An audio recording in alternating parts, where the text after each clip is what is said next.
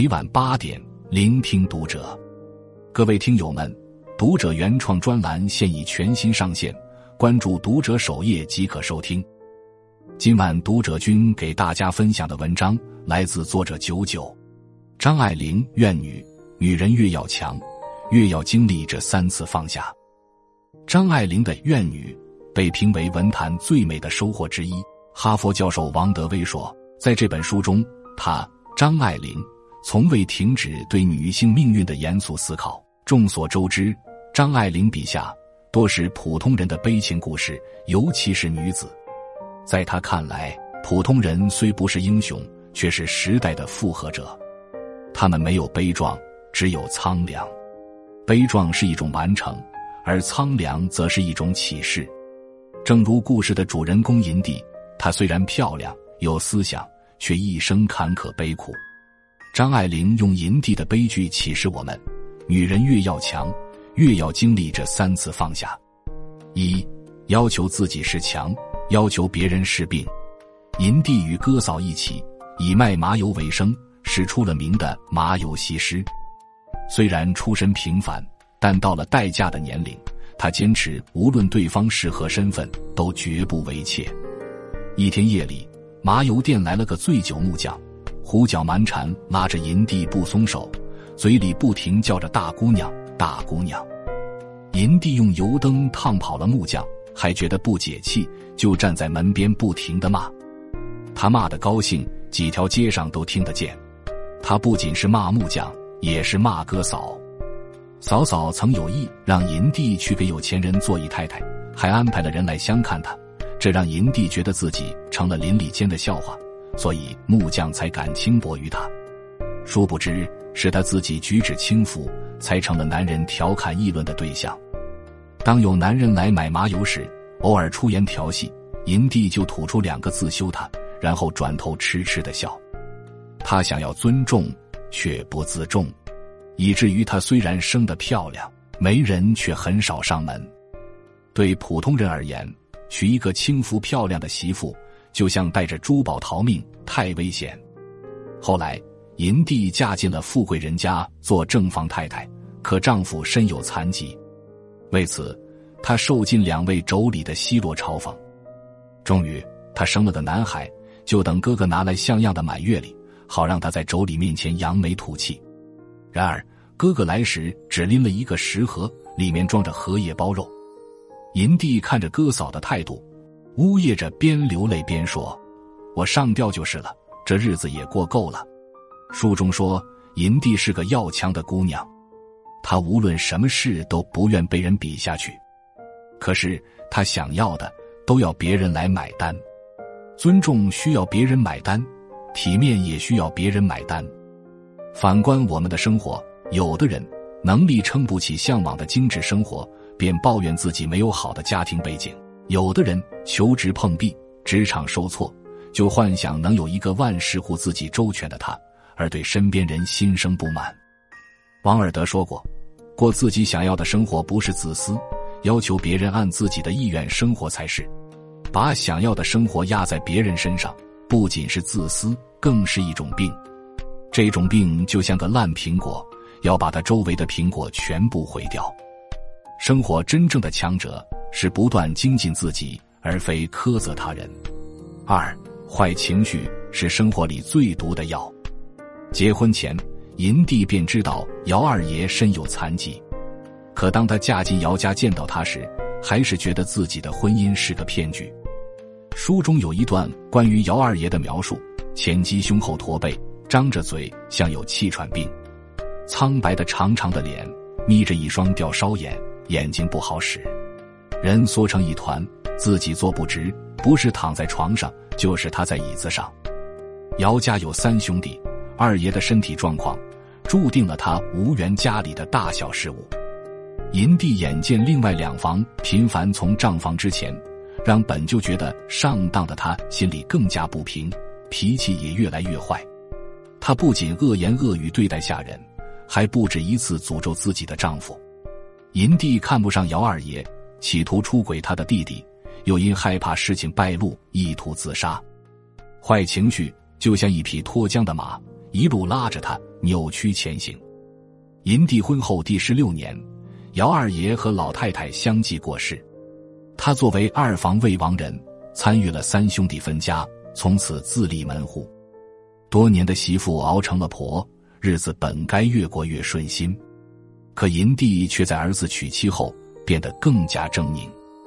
他不仅到处找儿媳妇的茬，还把儿媳的隐私拿到牌桌上讲，仿佛他曾遭受过的婆婆的白眼、妯娌的奚落，能在儿媳身上找到平衡。后来儿媳病了，银帝先是说她装病，拖着不给治，后来大夫确诊，说是患了痨病，银帝就坐在房门口叫骂，一骂就是三个钟头，言语间尽是咒骂。巴不得儿媳快点断气，他的坏情绪是一味剧毒，搞得家里乌烟瘴气，使一家人之间离心离德。活在这世上，谁都有不顺心的时候，暴跳如雷、破口大骂、迁怒于人，不但不能彰显一个人的地位，反而会暴露他的软弱。情绪稳定不仅是修养，更是智慧和内心强大的表现。既然该来的躲不掉。不如豁达面对，从容担当。如郑板桥在诗中所言：“千磨万击还坚韧，任尔东西南北风。”三与自己和解是生活变好的开始。人生多艰，每个人都有自己的责任要背负。与自己和解是人生最难的修行，也是生活变好的开始。银帝的经历告诉我们：与自己和解。至少要经历三次放下：一放下忧虑。都说人无远虑，必有近忧。可一旦忧虑过了头，就不是远见，而是枷锁了。若不是这无聊的担忧，银帝或许能拥有一段更为圆满的婚姻。麻油店对面的药铺有个叫小刘的伙计，银帝去抓药时，小刘笑着什么也不说，有点不太敢抬眼看他。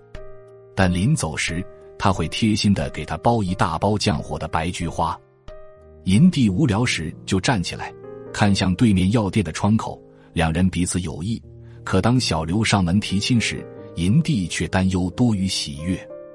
他想，一旦跟小刘结了婚，是不是自己以后就要跟小刘娘留在乡下种地？他是不是就要终日住在黄泥墙砌的茅屋里？小刘看上去不像会钻营的人，万一以后过得不好，他是不是就成了哥嫂的穷亲戚？最后，他决定嫁给虽然残疾但家资丰厚的姚二爷。就这样，他为不确定的苦难忧虑，自欺欺人，走进一场已经确定的悲剧里。卸掉心中的忧虑，按部就班走好脚下的路，就是交给明天最好的答卷。二，放下怨念。三毛说：“偶尔抱怨一次人生，可能是某种情绪的宣泄，也无不可。但习惯性的抱怨而不谋改变，便不是聪明的人了。”银帝的不幸人生就是从怨念开始的。她出嫁前怨哥嫂，出嫁后怨丈夫，儿子娶妻后怨儿媳。她怨了一辈子，除了让自己变得越来越刻薄扭曲，什么也没改变。人生不如意十之八九，抱怨永远无济于事。何时放下怨念，何时方得心安？三放下掌控欲。村上春树在《挪威的森林》里写道：“我曾经把所有的可能性掌握在自己手中，但等明白过来时，却已两手空空。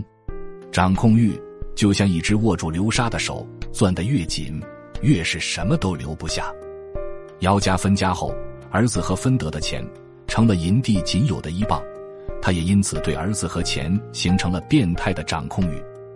为了把儿子留在身边，他怂恿他吸大烟；为了攥住手里的钱，他不仅在衣食上节省，还防贼一般提防自己的儿子。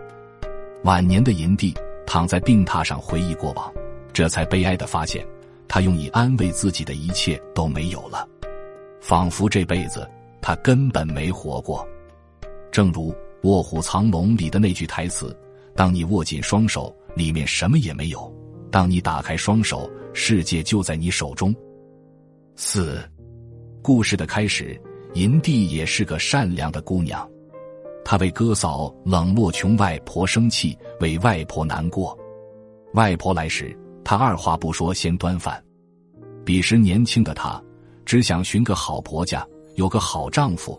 可是，一步错，步步错，最后，她在求而不得的怨念中迷失了自己，蹉跎了岁月。银帝的悲剧，不仅是当时女子的无奈。更是她自己选择的结果。以前不明白为什么老人常说女人越要强越不容易幸福。读完《银帝》，我懂了，要强的女人正是因为对生活有要求，才有了歇斯底里的失望和挣扎。反而是那些看上去胸无大志的人，稳扎稳打过好了自己的日子。家庙说，人生是所有抉择的总和，尽管过去的选择已无法改变。但是每一个当下都可以戒掉坏情绪，向内而求，重新出发。很喜欢一句话：别想太多，好好生活。日子过着过着就会有答案，努力走着走着就会有温柔的着落。往后人生，愿你平和而自强，简单而无畏。共勉。关注读者，感恩遇见。